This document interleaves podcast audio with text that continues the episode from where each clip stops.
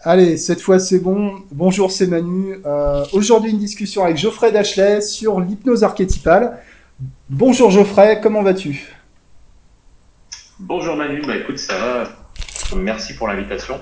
Avec toi, plaisir. comment tu vas? Très bien. Bah, c'est la fin de journée, le rush, euh, voilà, des problèmes techniques pour l'enregistrement. Tout est normal. Il y a du boulot un peu? Tout est normal. Il y a du boulot là en ce moment? Ouais, ouais, ouais, il y a beaucoup de boulot là. C'est la rentrée. Ouais. Donc euh, un, un petit peu fatigué aussi, mais bon. Mm. Heureux, c'est ce qui compte quoi. C'est ça. hein. C'est de la bonne, euh, de la bonne fatigue. Voilà. Je te propose euh, qu'on parle d'hypnose archétypale, Geoffrey. Qu'est-ce que c'est? Comment ça marche? Quel est ton parcours? Comment tu en es venu à pratiquer cette, euh, cette forme très particulière euh, d'hypnose, si ça te, si ça te va? Ouais, ça marche. Euh, bah écoute, je, je pense que je peux commencer euh, par un, un petit brin d'histoire, là, raconter Ouais. mon parcours. Je pense que tu, tu, tu comprendras mieux, enfin les gens comprendront mieux comment, euh, comment est née cette idée d'hypnose archétypale. Ouais, ouais.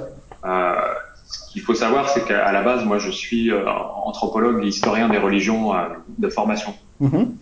Ma spécialité de base, c'est euh, euh, l'étude des rituels dans les sociétés polythéistes traditionnelles qui existent encore euh, de nos jours. Donc, ça m'a amené à, voyager un, petit peu partout de par le monde pour euh, voilà rencontrer ces, sociétés euh, traditionnelles.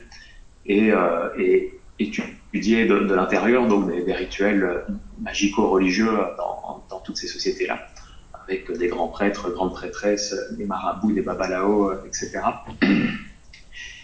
Et, en fait, c'est par ce biais-là que j'ai découvert l'hypnose, parce que bah, on ne se rend pas forcément compte quand on quand on n'est pas dans, dans cet univers-là, mais euh, dans tous les rituels magiques, religieux, etc., bah, il y a une dimension hypnotique en fait. Mmh. Il y a toujours à un moment donné une, une transe qui est, qui est mise en place, euh, que ce soit pour le prêtre, pour les officiants, ou enfin les participants ou les deux.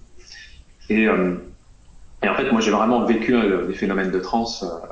Et la, la toute première fois, c'était avec des, des babalaos d'Afrique. Donc les babalaos, c'est des, des prêtres béninois, enfin de l'ethnie Yoruba. C'est pas pas seulement béninois, c'est aussi sur le Nigeria et le Togo. Ok. Mais euh, mais voilà, il y a un rituel que j'ai vécu.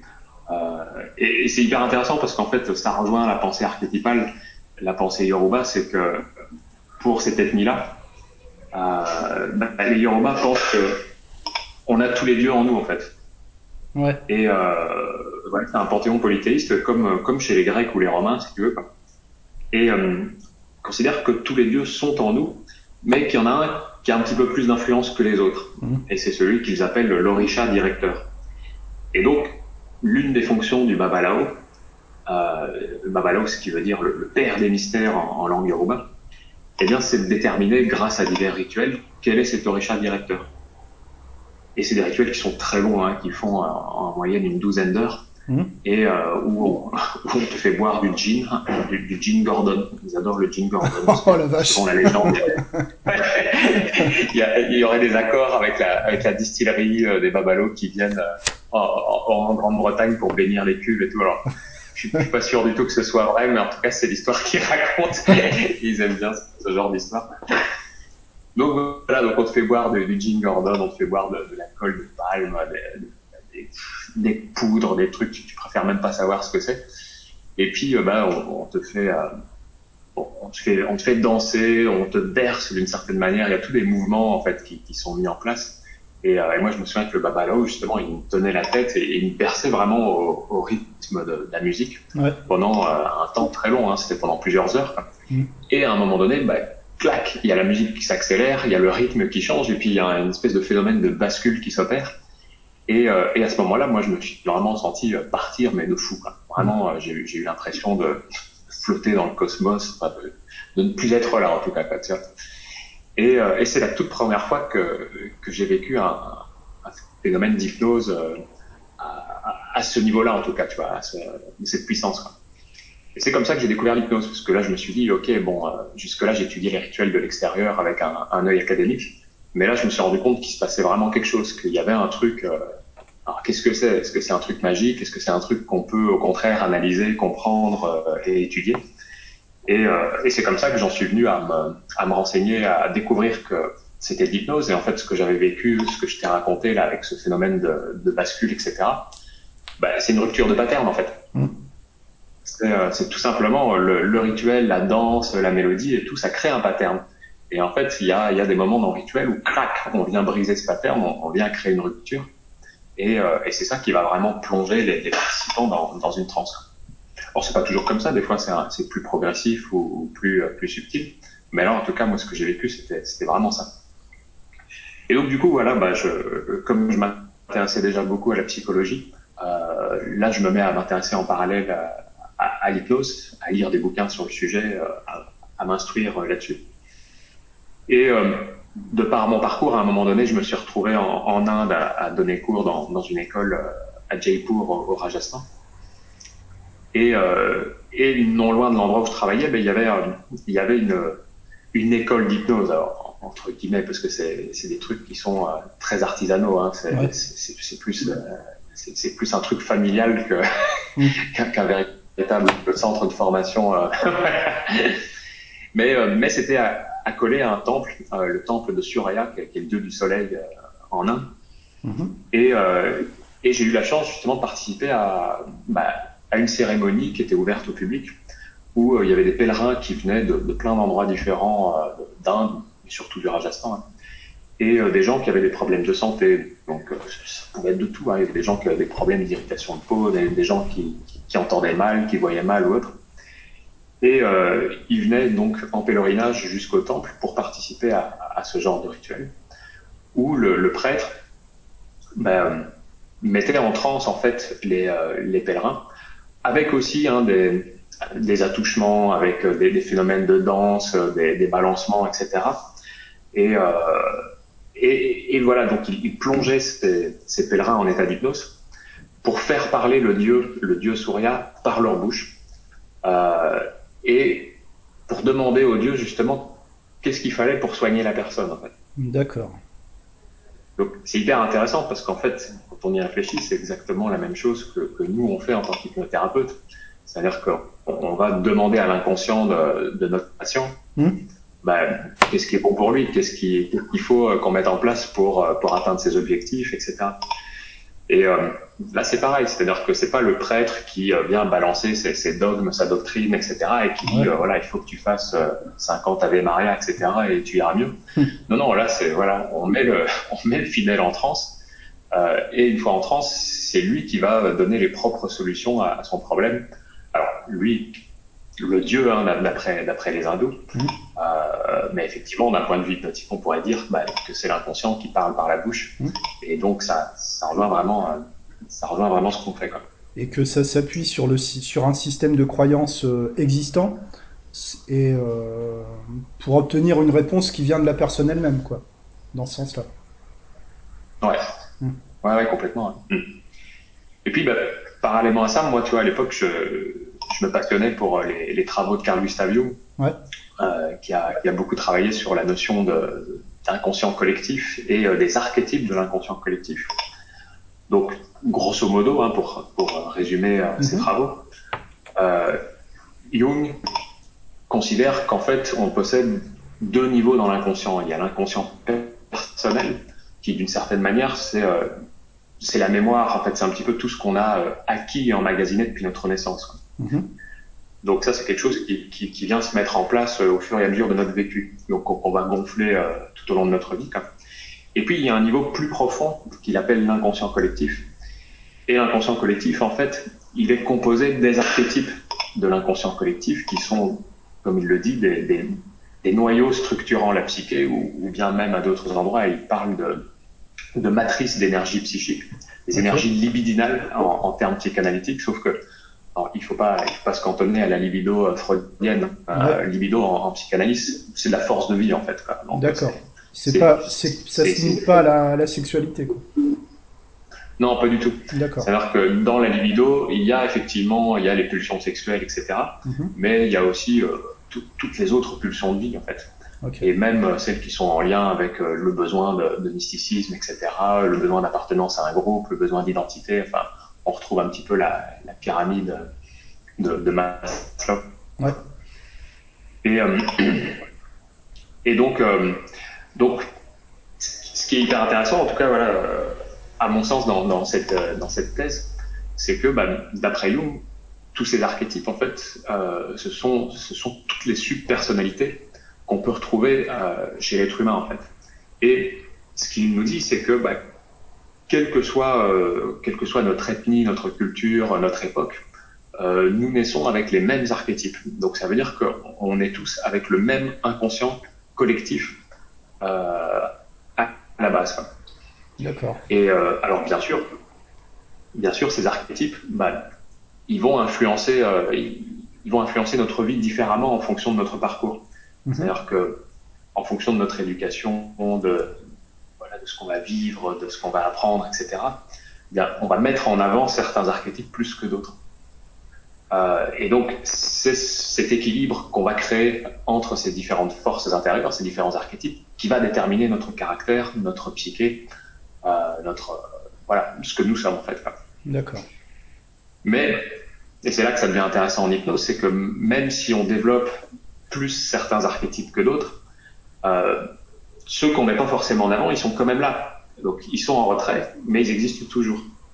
Et en hypnose, bah, on peut, quand c'est nécessaire, aller rechercher ces archétypes-là pour les remettre un petit peu plus sur le devant de la scène, ou en tout cas, voilà, pour pouvoir négocier avec les autres archétypes, créer davantage d'harmonie.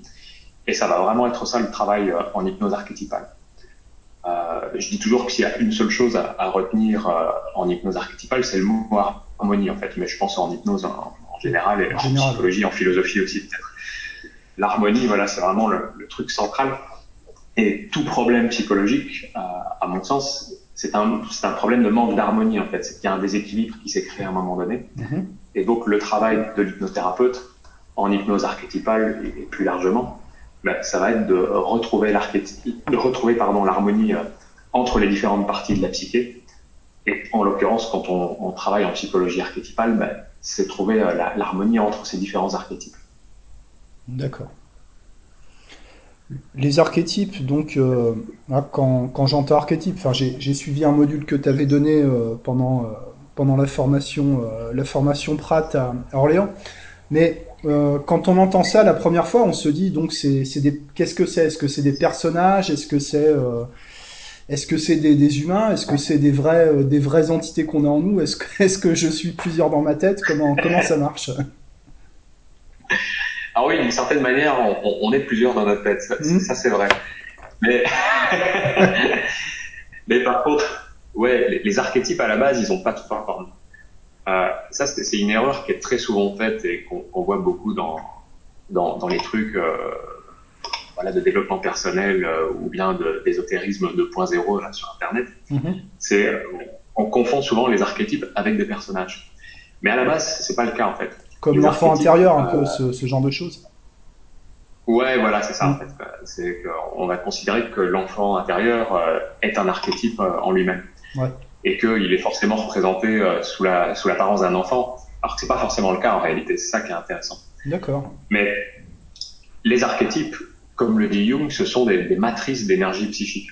-hmm. Donc ça veut dire que c'est des, des réservoirs d'énergie, en fait ça n'a pas de forme, ça n'a pas du tout de, de, forme, mais ça a une essence d'une certaine manière. Et cette essence, en fait, pour pouvoir être captée par, euh, par le conscient, elle doit passer par le filtre de l'inconscient personnel. Et c'est à cet endroit, en fait, grosso modo, que le cerveau va habiller ces archétypes pour leur donner une apparence, mmh. pour que ce soit perçu de manière cohérente et, et fonctionnelle par le conscient, en fait. D'accord. Parce que le conscient, d'une certaine manière, ne pourrait pas interagir avec les archétypes s'il mmh. n'était pas représenté d'une manière ou d'une autre. Ouais. Ce serait trop abstrait pour lui. Comme, euh, et comme le conscient, euh, comme on le sait, a souvent besoin de choses mmh. assez concrètes, bah, le cerveau va faire en sorte que, que ça lui corresponde. Et c'est pour ça que voilà, ces essences euh, archétypales, bah, elles vont, elles vont souvent trouver voilà des, des apparences qui, qui peuvent être similaires. C'est pour ça qu'effectivement, voilà, on va avoir des archétypes qui se ressemblent, et même dans une civilisation ou dans une autre. Euh, je parlais des Yoruba tout à l'heure. Euh, L'un des principaux dieux chez les Yoruba, c'est Chango, le dieu de la foudre. Ouais. Et, euh, et, et, grosso modo, Chango, c'est Thor. C'est ouais. Thor, mais en version blague. Mmh. Et euh, où, où, Thor est, est Django en version blanche. Ouais. Peu importe du point, du point de vue. Mais c'est la même, euh, c'est le même principe, quoi. Voilà, Ouais. grosso modo, c'est c'est une divinité qui euh, qui agit d'abord et qui réfléchit ensuite. quoi. ok. Il y a des gros muscles euh, qui, qui se qui se laissent un petit peu guider par sa libido euh, par moment et qui le regrettent par la suite. Euh, et puis même, il y a des choses qui sont très intéressantes aussi, c'est que le jour de la semaine qui est consacré à Django euh, chez les Yorubas, c'est le jeudi, alors que euh, le jour de la semaine qui est consacré à Thor euh, chez les anglo-saxons euh, et chez les Scandinaves, c'est le jeudi aussi. Ah ouais. Thursday, le jour de Thor en anglais. Ah, d'accord. Et chez nous, c'est Jupiter Dei, c'est Jupiter Dei, c'est le, jour de Le Jupiter jeudi. qui est un dieu de la foudre aussi. Ok. Donc euh, voilà, et puis même l'animal de Thor, c'est le bélier, l'animal qu'on sacrifie à Django, c'est le bélier aussi. Enfin, ça, c'est des, subtilités, mais c'est c'est vraiment amusant de, de constater ces similitudes à travers euh, voilà des, des civilisations qui ne se sont jamais croisées. euh, Ouais, et qui paraissent de- de euh, leur vivant. complètement, complètement différentes l'une de l'autre, en fait. Il y, a un- il y aurait un fond commun dans, dans l'inconscient, alors. En tout cas, voilà, ces, ces archétypes vont se manifester euh, au conscient euh, lors de phénomènes de transe. Hein. Hmm. Donc, c'est pas forcément de l'hypnose. Ça peut être des transes chamaniques, ça peut être, euh, voilà, comme on l'a dit, des transes rituelles, magico-religieuses. Ça peut être aussi par euh, par les rêves, par la prise de drogue, par des phénomènes aussi de de, euh, de failles psychologiques, donc des moments de, de détresse psychologique peuvent créer aussi des des accès à l'inconscient collectif. Donc, euh, c'est toute cette manière-là que les, les, les archétypes surviennent au conscient. Et quand ils surviennent au conscient, ben, ils prennent une apparence qui, qui correspond le plus possible à leur essence. Et donc, ben, c'est pour ça qu'on va retrouver des choses qui, qui sont assez ressemblantes d'une personne à l'autre. Et ça, c'est, la chose qui est assez fascinante.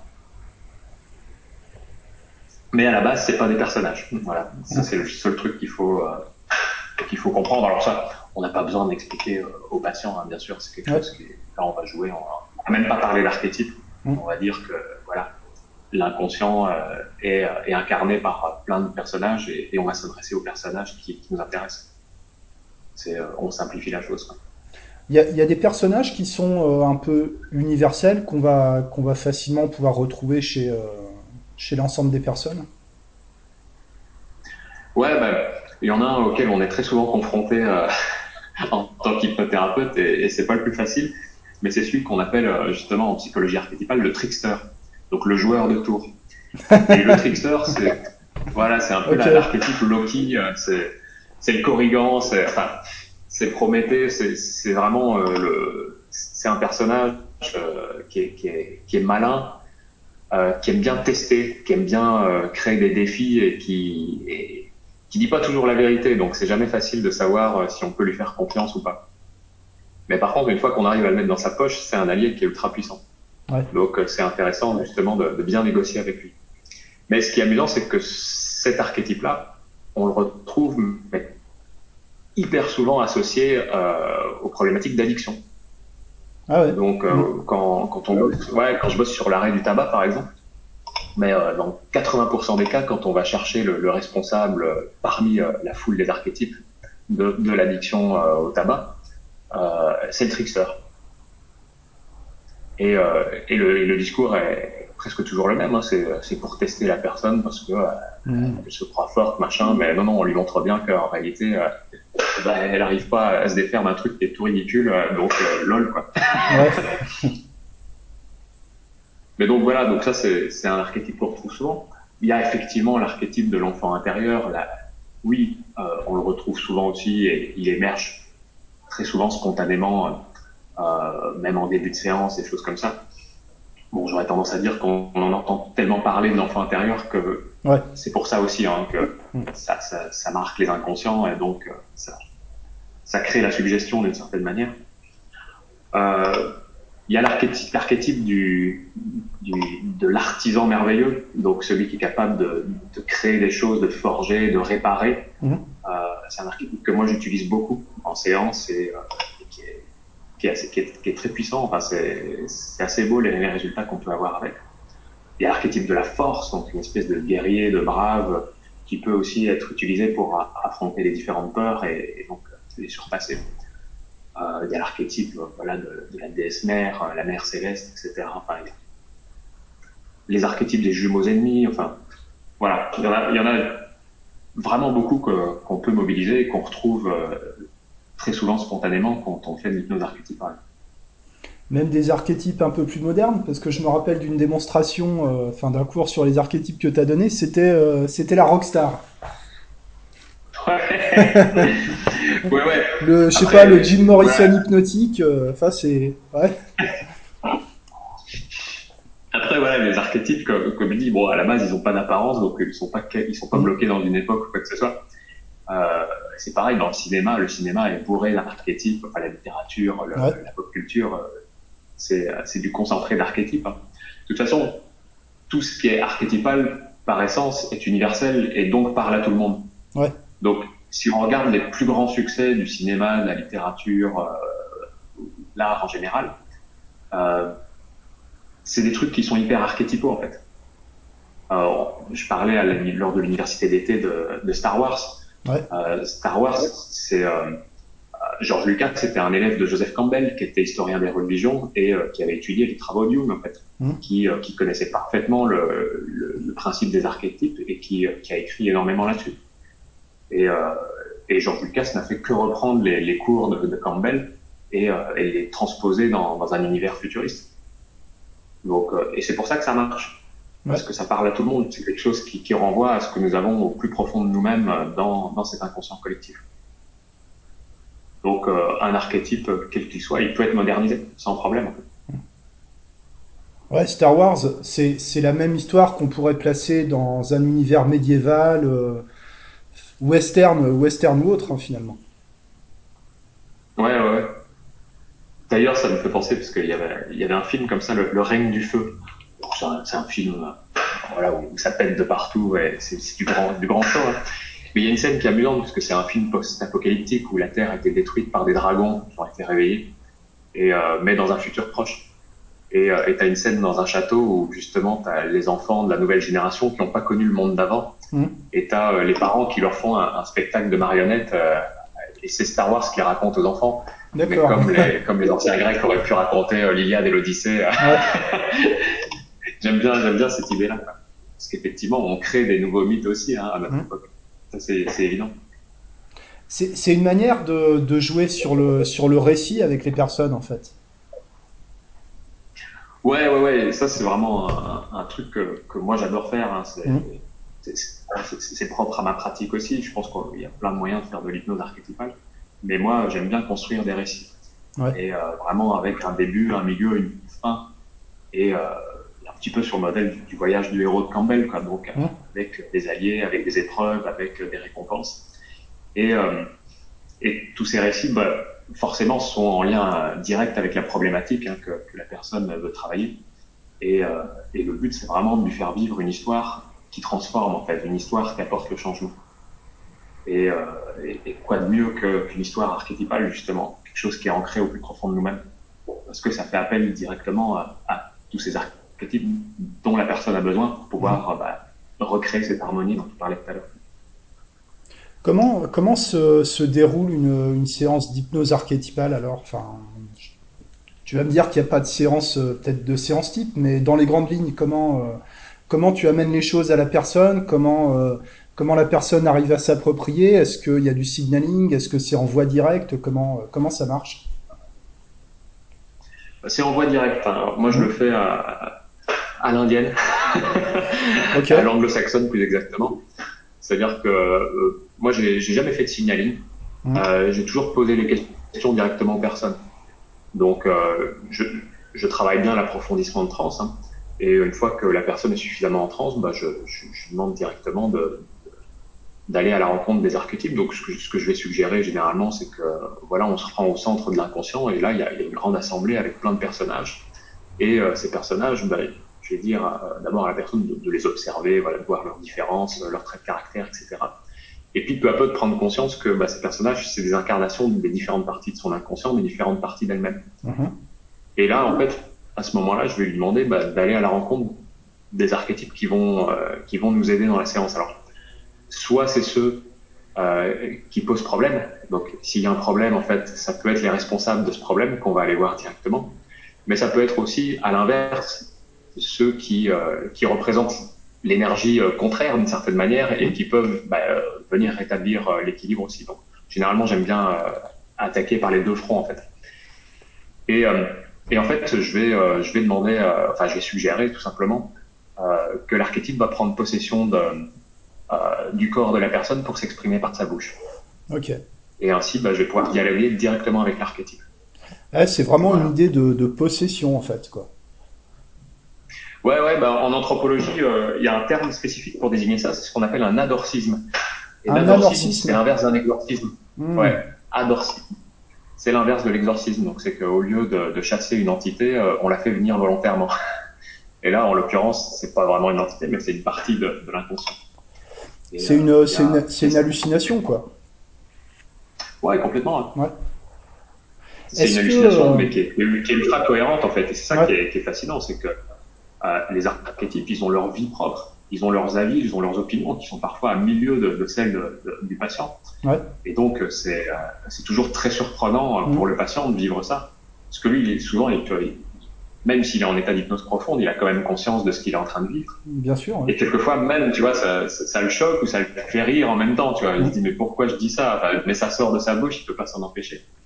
Donc c'est assez génial ce, ce genre de truc ça peut être étonnant. Hein. Je me souviens d'un exercice que qu'on avait pratiqué après euh, après ton cours euh, sur les archétypes. Moi, je m'étais retrouvé avec le village des Schtroumpfs euh, dans ma tête, quoi. Donc c'était c'était un bordel. Ça ressemblait à rien, quoi. Euh, ouais, t'es là, tu, tu te dis, mais qu'est-ce que qu'est-ce qui se passe, quoi? Mais est-ce justement il y a un, il y a un côté très dissociatif? Est-ce qu'il y a des gens pour qui ça pourrait être déconseillé ce genre d'approche Alors moi, en toute honnêteté, euh, j'ai déjà travaillé avec des psychotiques en mhm. faisant de l'hypnose archétypale. Et ça s'est super bien passé. Ouais. Euh, quand je parle de psychotique, je suis pas allé jusqu'à des schizophrènes. Mhm. Euh, j'ai pas travaillé avec des schizophrènes jusqu'à présent. Mais j'aimerais bien tester un jour. Ouais. Euh, vraiment, que je pense qu'avec un, un cadre bien, euh, voilà, bien, bien organisé, euh, mhm. bien, bien précis, etc. Je suis sûr qu'on peut, on peut faire un, un bon travail même avec un schizophrène. Euh, franchement, voilà, moi je pense que tout est question de, de suggestion en fait et puis de, clôture de séance. Il y a, un truc qui est, vachement important dans les, rituels, c'est quelque chose qu'on étudie beaucoup en anthropologie, c'est qu'un rituel se fait toujours en trois phases en fait. Il y a la phase d'ouverture, donc c'est celle où on va invoquer justement les, entités euh, pour qu'elles se joignent aux mortels et que d'une certaine manière le, plan spirituel fusionne avec le, le plan temporel. Puis il y a le déroulé en, en lui-même où euh, justement on va revivre un épisode mythique, on va faire parler la divinité ou des choses comme ça. Et puis il y a la phase la plus importante, c'est la phase de clôture, donc où on va clôturer le rituel. On va renvoyer l'identité en leur disant euh, merci, maintenant on n'a plus besoin de vous, repartez. okay. Et on revient au temps normal, au temps profane en fait. Ouais. Et, euh, et ça c'est hyper important. Donc en fait, je pense qu'en hypnose, bah, si cette phase-là elle est bien faite et qu'on mmh. clôture bien la séance euh, en disant bon bah voilà on a bien renvoyé les, les archétypes, maintenant c'est fini. Euh, bah, la personne elle revient elle-même et euh, elle reprend le cours de sa vie et, et ça se passe euh, tout à fait naturellement. La, la personne a toujours mais, conscience mais, que c'est que c'est un récit dans, enfin en tout cas en hypnose quoi. Ouais, ouais. ouais. Après, je sais pas si, oui, t'étais là euh, quand il y avait eu ce, cet épisode là c'était à Castres où on avait fait de l'hypnose et archétypale et qu'il y avait une justement ouais bah c'était euh, c'était ma partenaire euh, j'arrivais plus à la gérer c'était ah oui, pas... elle était en guerre enfin c'était la, la, guerre médiévale dans son truc enfin voilà ouais, ouais. oui et là on, on, a eu un phénomène hyper intéressant parce que l'archétype voulait pas rendre le, le corps euh, à la personne oui oui exact. Donc, euh, mm. Donc là, il, il, a fallu, euh, il a fallu que j'utilise des stratagèmes pour pouvoir contourner le truc et, euh, et, euh, et, on a dû liguer les autres archétypes contre cet archétype-là parce qu'il il avait pris trop de place. En fait. Ouais, c'est ça. Il y a une, une, un genre de prise de la Bastille, je me rappelle. Euh, ce qui, ce qui ouais. m'avait euh, interpellé, quoi, c'est que c'est qu'il faut vraiment rentrer dans l'histoire de la personne. Il y a, il y a un moment où où on peut pas être distancé de ce qui se passe en fait. Ouais, ouais, ouais, complètement. Et en fait, il faut qu'on rentre dans le système logique de, de l'archétype ou, ou, de l'inconscient en général, en fait. Donc on n'est plus du tout dans la logique consciente, on est dans, dans la logique euh, archétypale. Mm. Et, euh, et, il faut qu'on comprenne cette logique en fait. Il faut vraiment qu'on plonge dedans, qu'on vive l'histoire euh, avec la personne en même temps qu'elle en fait, ouais. et, euh, et qu'on puisse vraiment comprendre les enjeux en fait. Qu'est-ce qui, qu'est-ce qui fait que ça c'est important, que ça ça ne l'est pas, etc. Et, et c'est assez fou hein, parce que cette, euh, cette logique inconsciente, euh, elle est très particulière, elle est très spécifique Mmh. et elle dépend vraiment de chaque personne et on peut pas on peut pas euh, toujours l'interpréter. Donc on, on, doit essayer justement de questionner pour comprendre ce qui fonctionne. Je vais te donner un exemple, c'est qu'il y a, il y a quelques jours là, j'ai justement je vois, je vois un patient en hypnose archétypale et puis il, il, me dit que pour enfin l'archétype qu'on avait invoqué nous dit que voilà pour résoudre son problème on doit aller euh, trouver un ermite qui vit dans une caverne sur une montagne, mais la montagne, il n'y a qu'un seul pont, un pont de corde pour y accéder. Ouais. Et donc, je lui demande, bon, bah, allez-y, allez jusqu'au pont et tout. Et puis, je fais, bah, est-ce que vous y êtes? Il me fait, ouais, j'y suis. Je fais, bah, allez-y, traversez. Il me dit, ah non, non, je peux pas. Parce que là, euh, le soleil est vert. Je fais, d'accord. okay, et, ouais. et qu'est-ce qu'il faut, qu'est-ce qu'il faut pour que, ouais, c'est ça, qu'est-ce qu'il faut pour que vous puissiez traverser? Ben, que le soleil soit bleu. Je fais, bon, bah, c'est quoi? C'est une question de temps et tout. Il me fait, ouais, il faut attendre. Je fais, bon, bah, vous allez accélérer un petit peu le temps, du coup, et puis une fois que le soleil est passé au bleu, bah, vous y allez. Ok, c'est bon. Et puis il y allait. il, y a, voilà, y y une il y a une cohérence, en effet, ouais. ouais. C'est ça, c'est ça. Il faut juste capter cette cohérence-là et, et s'y coller, en fait. Parce que si j'essayais de forcer en disant non, non, essaye de, tu passes, ouais. peu importe, parce que là, il faut qu'on y aille, quoi. Euh, là, ça bloquerait, en fait, et ça marcherait pas. Mm. Donc il faut vraiment rentrer dans le récit et, euh, et être sur la même longueur d'onde que, que, les archétypes. Parce que tout à l'heure on parlait de négociation des parties, enfin avant avant l'enregistrement, mais en, en fait c'est pas vraiment euh, c'est pas vraiment une négociation des parties. Euh, parce que ça on pourrait pas, pas le faire avec du, du signaling, enfin ce, ce ouais. serait beaucoup trop compliqué. Mmh. Ouais ouais, ouais c'est clair. C'est ça qui c'est ça que moi j'aime dans, dans l'hypnose archétypale, c'est que on peut aller loin en fait. Ouais. On peut vraiment creuser, on peut, on peut explorer. Et, euh, et puis en plus, on, on vit des, des, des, aventures, quoi, des histoires qui, mmh. sont, qui sont assez extraordinaires et, et, certaines qui sont très marquantes. Ouais. Et, euh, et, et, vraiment, il y a, y a des expériences hypnotiques qui sont vécues, mais enfin, de, de façon extraordinaire par, par les gens qui les vivent. Quoi.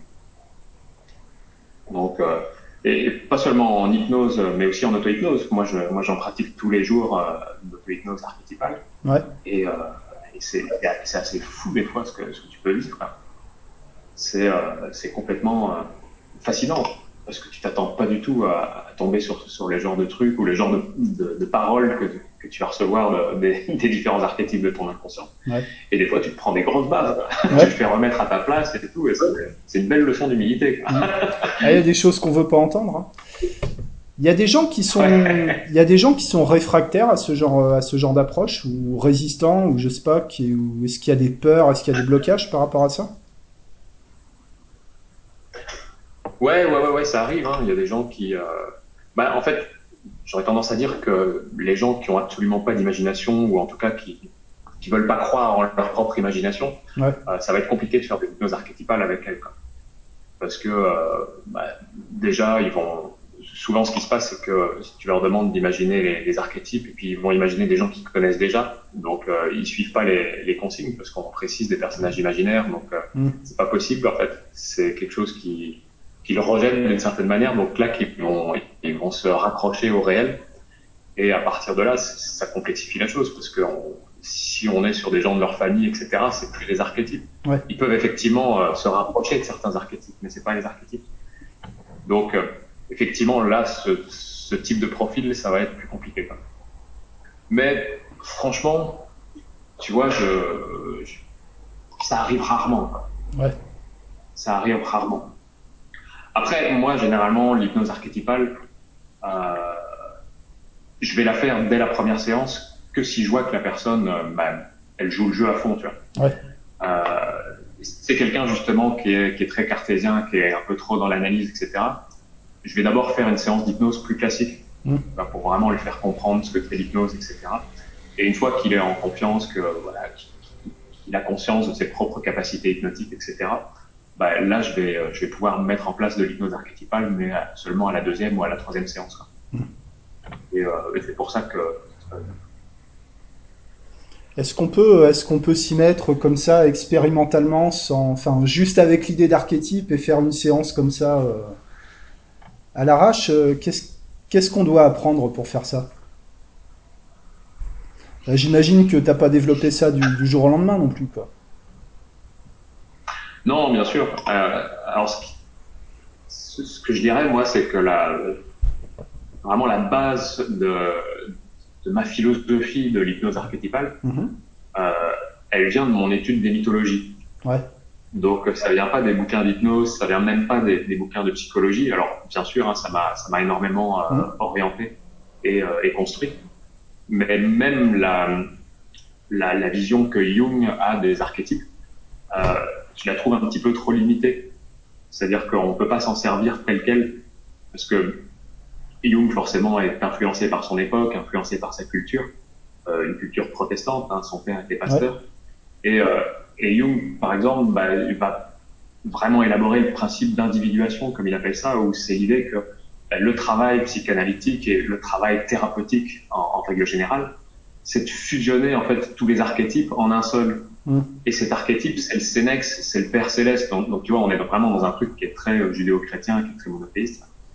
Et c'est quelque chose qui a été notamment euh, bah, critiqué par euh, James Hillman, qui est un, autre psychologue euh, jungien, qui était, un des disciples de Jung, mais qui a, remis en question tout ça. Et qui, lui, est parti vraiment sur, un, sur un, une vision plus, plus polythéiste de la, de la psyché. Ouais. Euh, et d'ailleurs, c'est ce qu'il a écrit. Il a écrit un essai qui est, qui est passionnant, qui est, qui est, vraiment pour moi l'un des essais les plus, les plus brillants en, en matière de psychologie. C'est euh, le polythéisme de l'âme. C'est très court, hein, je crois que ça fait une soixantaine de pages. Le polythéisme de l'âme, d'accord. Ouais. Et, euh, et, vraiment, sa vision, elle, elle colle vraiment à celle que, que moi je peux avoir de, de l'inconscient en fait. Donc un inconscient qui est vraiment multiple, euh, qui est polycentrique et euh, qui est en recherche constante d'harmonie en fait pour pouvoir fonctionner au mieux. Mm. Et euh, donc une harmonie qui, qui, qui, est, qui, est, dynamique, hein, qui, est, qui est pas qui est pas stagnante, donc qui va qui va créer euh, voilà des, des, interactions entre les différents archétypes, des, des jeux de pouvoir, d'influence, etc. Et, euh, et c'est dans tous ces jeux de, de, de pouvoir qu'il va falloir euh, rentrer justement euh, au cours de ces histoires de on va vivre lors des séances d'hypnose. Mmh. Et mais vraiment, moi, ce qui m'a le plus instruit, même sur la psychologie humaine en général, hein, c'est ça qui est, qui est, qui est, qui est amusant c'est euh, les mythologies. Ouais. C'est là que j'ai appris le plus de choses sur l'être humain. Euh, parce qu'en fait, grosso modo, toutes les mythologies du monde, c'est des expressions spontanées de l'inconscient. Ouais. Donc, euh, on comprend toutes les dynamiques inconscientes euh, à travers les mythologies. Mm.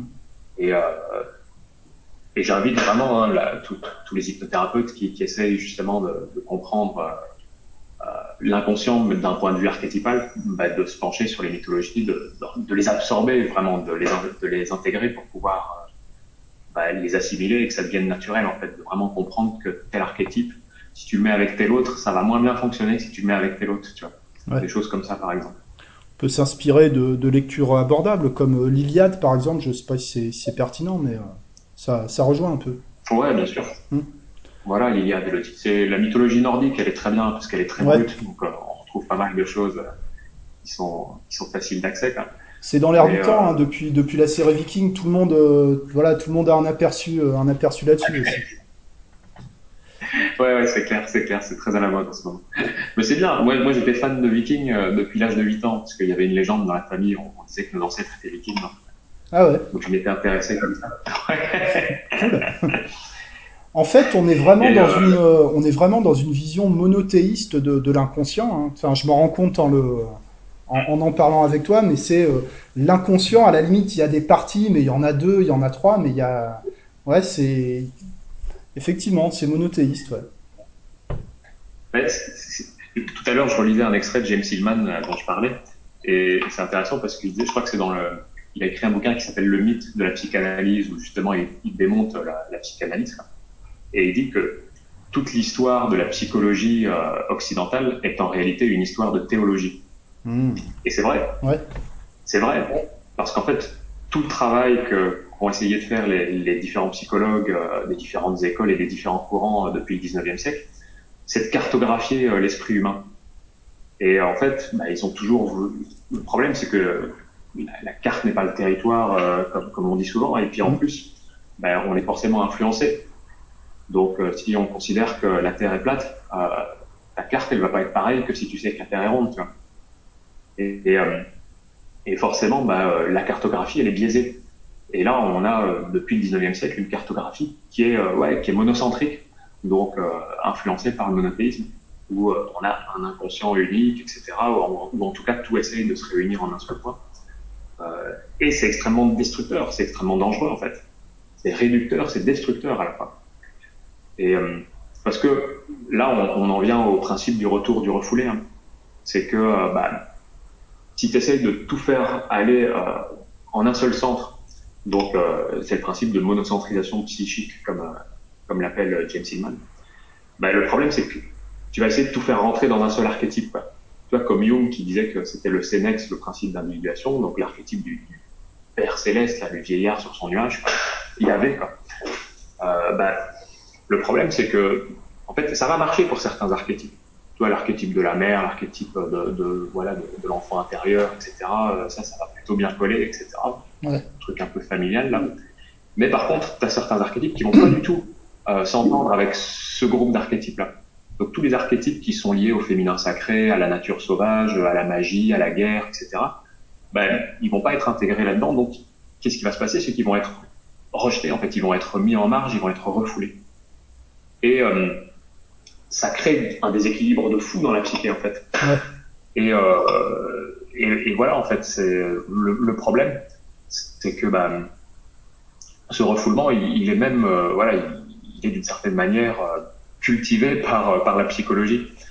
Donc, au lieu de, au lieu de soigner les gens, des fois, on, on provoque l'effet inverse. Et, euh, et c'est un petit peu triste.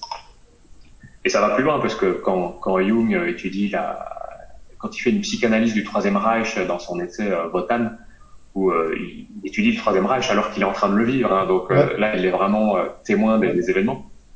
Et il dit carrément que si euh, le nazisme a si bien fonctionné, si, euh, si Hitler a eu le pouvoir qu'il a eu, c'est parce que Hitler a incarné l'archétype du dieu Odin en fait. Et dit c'est un archétype qui est, qui est à la frontière de plusieurs archétypes en réalité, parce que c'est l'archétype d'un archétype magicien, chaman, euh, guerrier, sorcier, etc. Et, et il dit cet archétype-là, il avait été refoulé par 1500 ans de christianisme. Donc il attendait qu'une seule chose, c'est d'avoir une brèche pour pouvoir revenir. Et quand euh, Hitler a ouvert cette brèche, bah, clac, tous les, tous les, tous les inconscients euh, de l'Allemagne euh, de l'époque bah, se sont projetés en fait dans la figure d'Hitler, ont projeté cet archétype refoulé pour le réintégrer. Et, c'est ce qui s'est passé. James Hillman a fait un essai aussi qui, s'appelle Pan ou le cauchemar sur l'archétype du dieu Pan. Donc c'est un archétype qui est, très puissant aussi, hein, qu'on retrouve vraiment dans toutes les civilisations. C'est Kernounos chez les Gaulois avec ses bois de serre chez les Grecs. Enfin, c'est vraiment le l'homme animal, euh, maître des fauves, maître de la nature sauvage.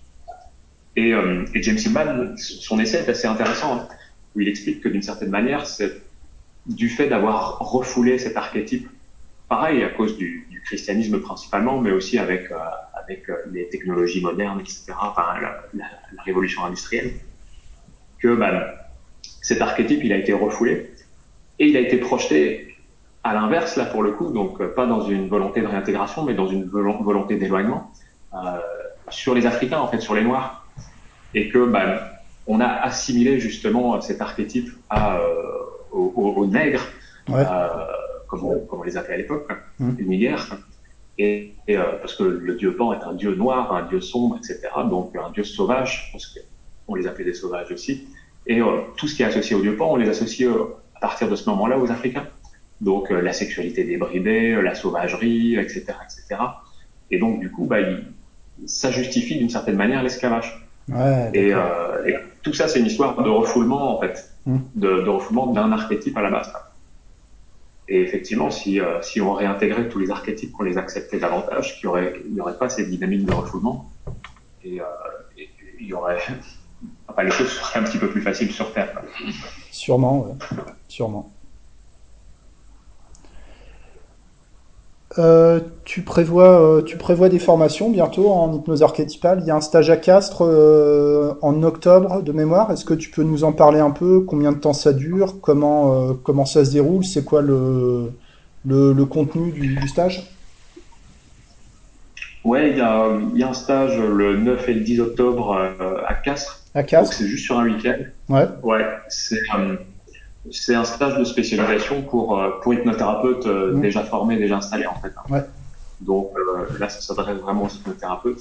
Est-ce que tu prends des, est-ce que tu prends des, des stagiaires qui, qui viennent d'autres centres de formation, enfin, praticiens Ah oui, oui, bien Ouais. sûr. Oui, oui, là, c'est c'est vraiment, c'est vraiment ouvert à tous, il n'y a, pas de souci. Enfin, moi, je le sais que Donc, vous êtes ouvert chez Epion, mais les- voilà, les gens ne le savent pas forcément. Oui, oui, c'est vrai. Il y a encore, euh, il y a encore des places pour octobre à Castres? Ouais, il y a encore des places là. Ouais. Ok. Donc, euh, donc voilà, donc on va, bah, justement, je vais, je vais présenter la l'hypnose archétypale. On va voir ensemble les archétypes qu'on qu'on retrouve le plus souvent euh, en séance, comment euh, dealer avec les archétypes, comment voilà, mettre en place ces mécaniques pour retrouver de l'harmonie entre les archétypes, etc. Mm. Donc voilà, on va voir toutes ces questions-là. Et on va pratiquer, bien sûr. Bah, il vaut mieux, ouais, pour euh, se, pouvoir gérer Ouais. les situations, euh, les situations difficiles. Ouais. ouais. Et euh, Ouais, ouais, bah, tout à fait. Je sais que même moi, hein, ça m'arrive encore d'être face à des situations où, où je me dis, bon, là, comment je fais? Ouais. bah, Parce que, heureusement. bon, hein. beau avoir de l'expérience, Mm. tu, tu, tu tombes toujours sur des imprévus et des choses qui sont, qui sont surprenantes. Ouais. Donc, euh, il faut rebondir et, et de toute façon, encore une fois, la, la meilleure chose à faire, c'est de poser un maximum de questions Mm. quand tu fais. Et parler à la personne en état d'hypnose, c'est beaucoup plus simple d'obtenir les bonnes informations. Donc, euh, Ouais. c'est euh, c'est comme ça que tu vas, tu vas démêler le nœud. Quoi.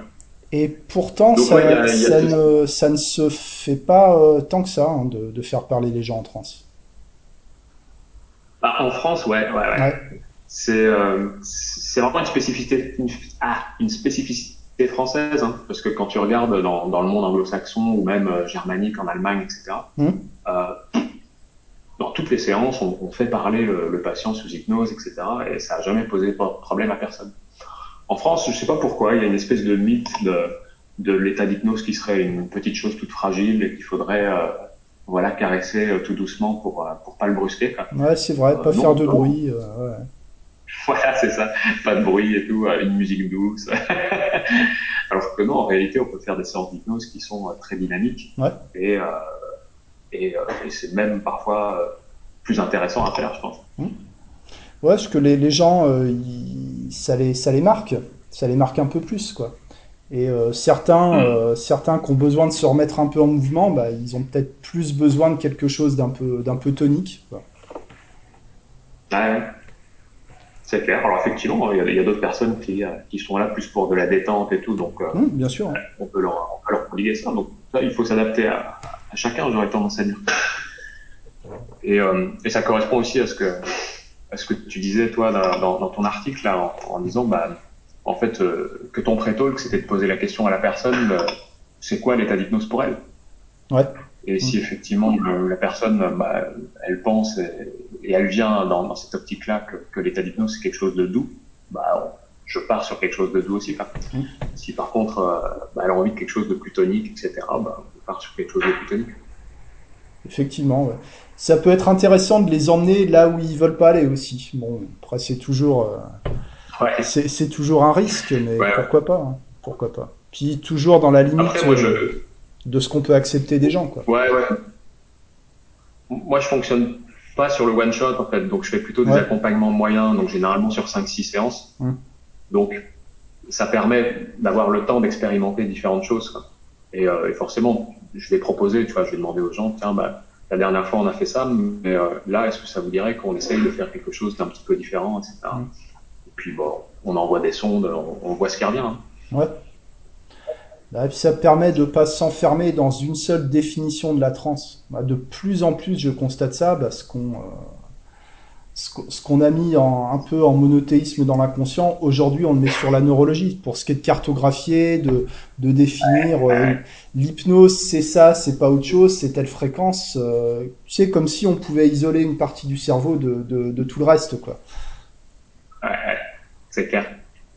Bah oui, c'est un petit peu comme l'histoire de l'hémisphère gauche, l'hémisphère droit, etc. C'est un truc qui a, qui, a, qui a influencé de, de, de ouf euh, toute, euh, toute la psychologie euh, moderne.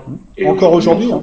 Que, en fait, ouais, mais aujourd'hui, on se rend compte que bah, c'est pas du tout justifié en réalité. Mmh. Et que bah, on, s'est trompé d'une certaine manière. ouais, c'est un concept qui, est, qui a été invalidé il y a au moins une quinzaine d'années, je pense. Enfin, plus, ou moins. Et il y a encore des livres publiés en 2020-2021 qui parlent êtes-vous cerveau gauche, cerveau droit, etc. Donc, euh, ah ouais, voilà. ouais, c'est clair. comme quoi, ah oui, moi j'ai entendu mille fois. par des collègues, par d'autres thérapeutes, etc. On le voit partout. Ça. Pourquoi pas Ça peut devenir euh, un archétype aussi. Hein. Cerveau gauche, cerveau droit. Voilà. Après, si t'es gaucher, je sais pas si ça, si ça, fonctionne à l'envers, euh, j'en sais rien. Quoi. Après, c'est pareil avec les tests de, de QI, avec euh, les, tous les trucs de mode aussi, avec les zèbres, les HP, les machins, etc. Ouais. trucs qu'on entend beaucoup. Euh, quand tu bosses justement avec les archétypes, ben, tu te rends compte que on a beaucoup plus de potentiel en nous qu'on imagine. Ouais.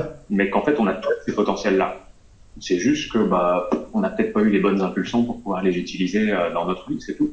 Mais euh, c'est pas parce qu'on les utilise pas au moment T que qu'ils sont qu'ils sont inexistants. Non, ils sont là en fait. Et euh, je vais te donner un exemple parce que ça, c'est une séance qui m'avait fasciné. C'est que j'avais une dame, euh, la cinquantaine, qui, qui bégayait depuis, euh, depuis qu'elle était jeune, depuis qu'elle était adolescente. Et elle vient me voir pour travailler son, son bégaiement, parce qu'elle avait lu un article où disait qu'en hypnose, on pouvait travailler ça. Et donc là, bah, on va à la rencontre des archétypes et euh, je lui demande de trouver l'archétype qui incarne l'éloquence, en fait, la, la, capacité à parler facilement, euh, librement, etc.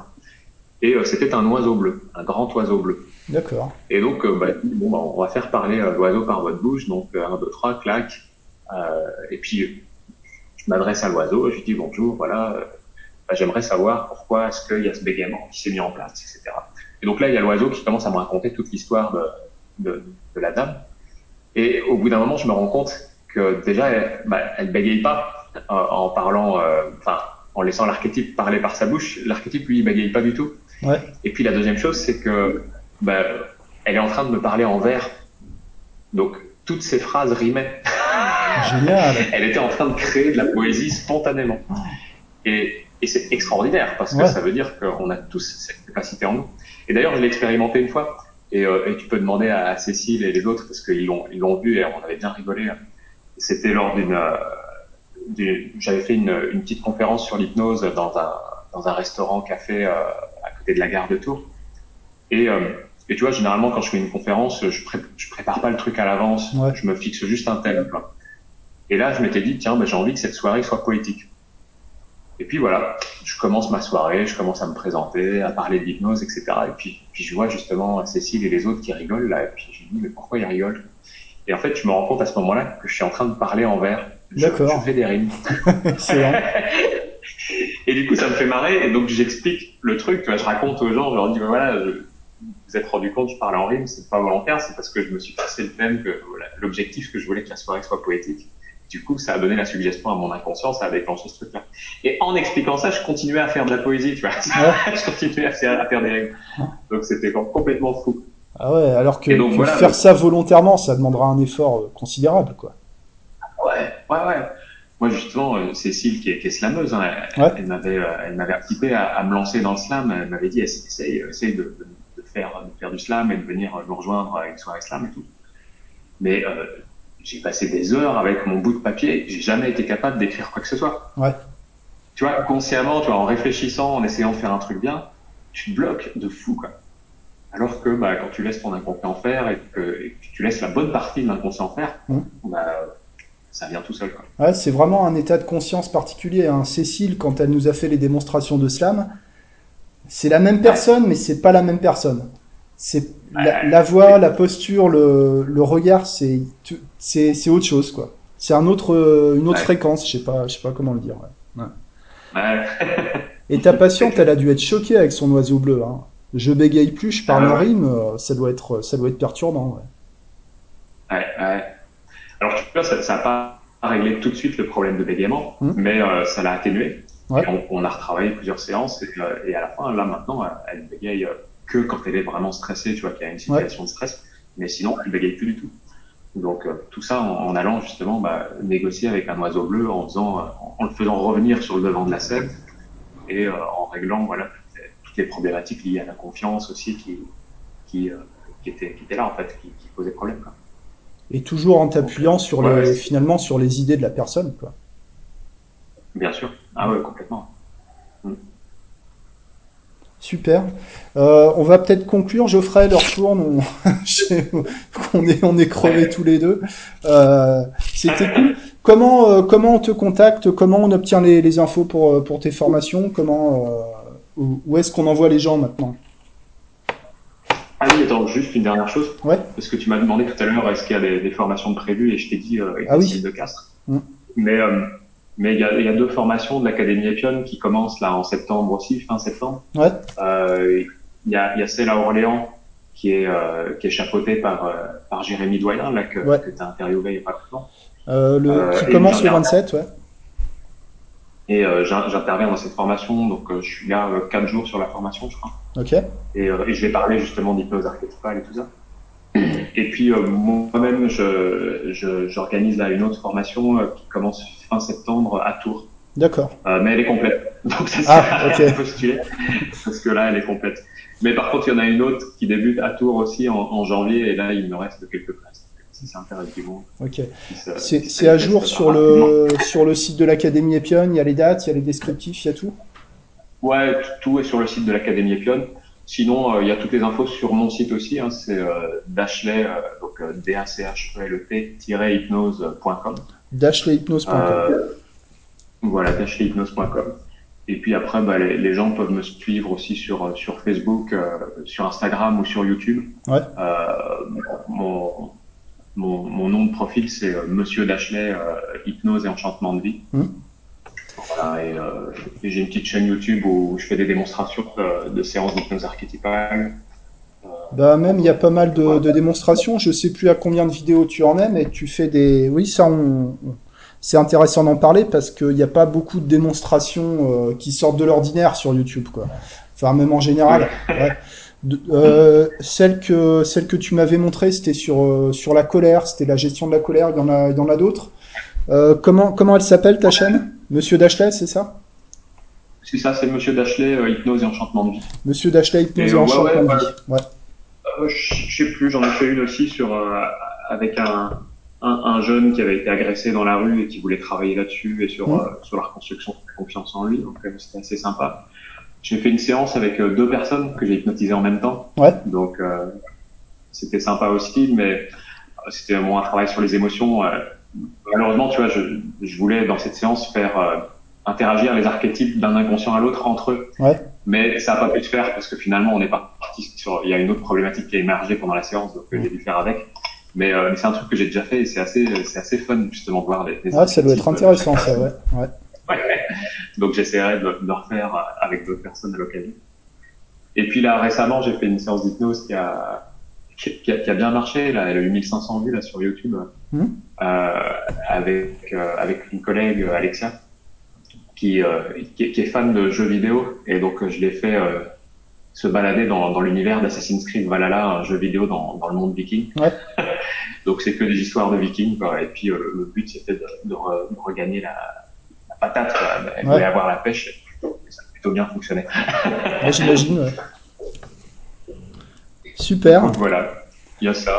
Et puis, mais elle est toute récente, hein, ma chaîne. Je l'ai ouais. commencé euh, en début juillet, je crois. Mmh. Euh, il doit y avoir 6-7 vidéos de, dessus pour l'instant. Et j'en ai d'autres en préparation parce que j'ai envie aussi de, d'aborder des sujets un petit peu plus philosophiques, euh, parler aussi d'hypnose archétypale, mais avec d'autres, d'autres angles d'approche. Mmh. Donc, ça viendra au fur et à mesure quand, quand, quand j'ai le temps. Bah, c'est ça, ouais, c'est ça. C'est jamais des choses qu'on peut faire en premier. Euh, surtout si c'est des ouais, vidéos où il y a du montage, il y a du cadrage. C'est, je sais pas, c'est Stelina qui te filme. C'est. Euh... Ouais, ouais, c'est ça. Voilà. C'est qui, qui filme et qui fait le montage. Donc, euh, j'ai cette chance parce que tout seul, ça, ça prend un temps. Ouais, c'est un boulot. Hein. Bah, sinon, t'es obligé de faire des vidéos à l'arrache avec le téléphone. Ouais. mais mmh. c'est, c'est dégueulasse, quoi. Voilà. Ouais, ouais. Euh, bah super, écoute Geoffrey, merci, euh, merci d'avoir pris le temps, hein. c'est euh, c'est cool. Je pense que je, pense qu'on va commencer à y voir un peu plus clair. En tout cas, ça va peut-être amener des gens à se poser d'autres questions par rapport à l'hypnose. Hein. C'est le but, c'est le but du podcast. donc merci, puis merci les gens pour votre attention et puis et puis au revoir tout le monde, bonne soirée, à bientôt, ciao.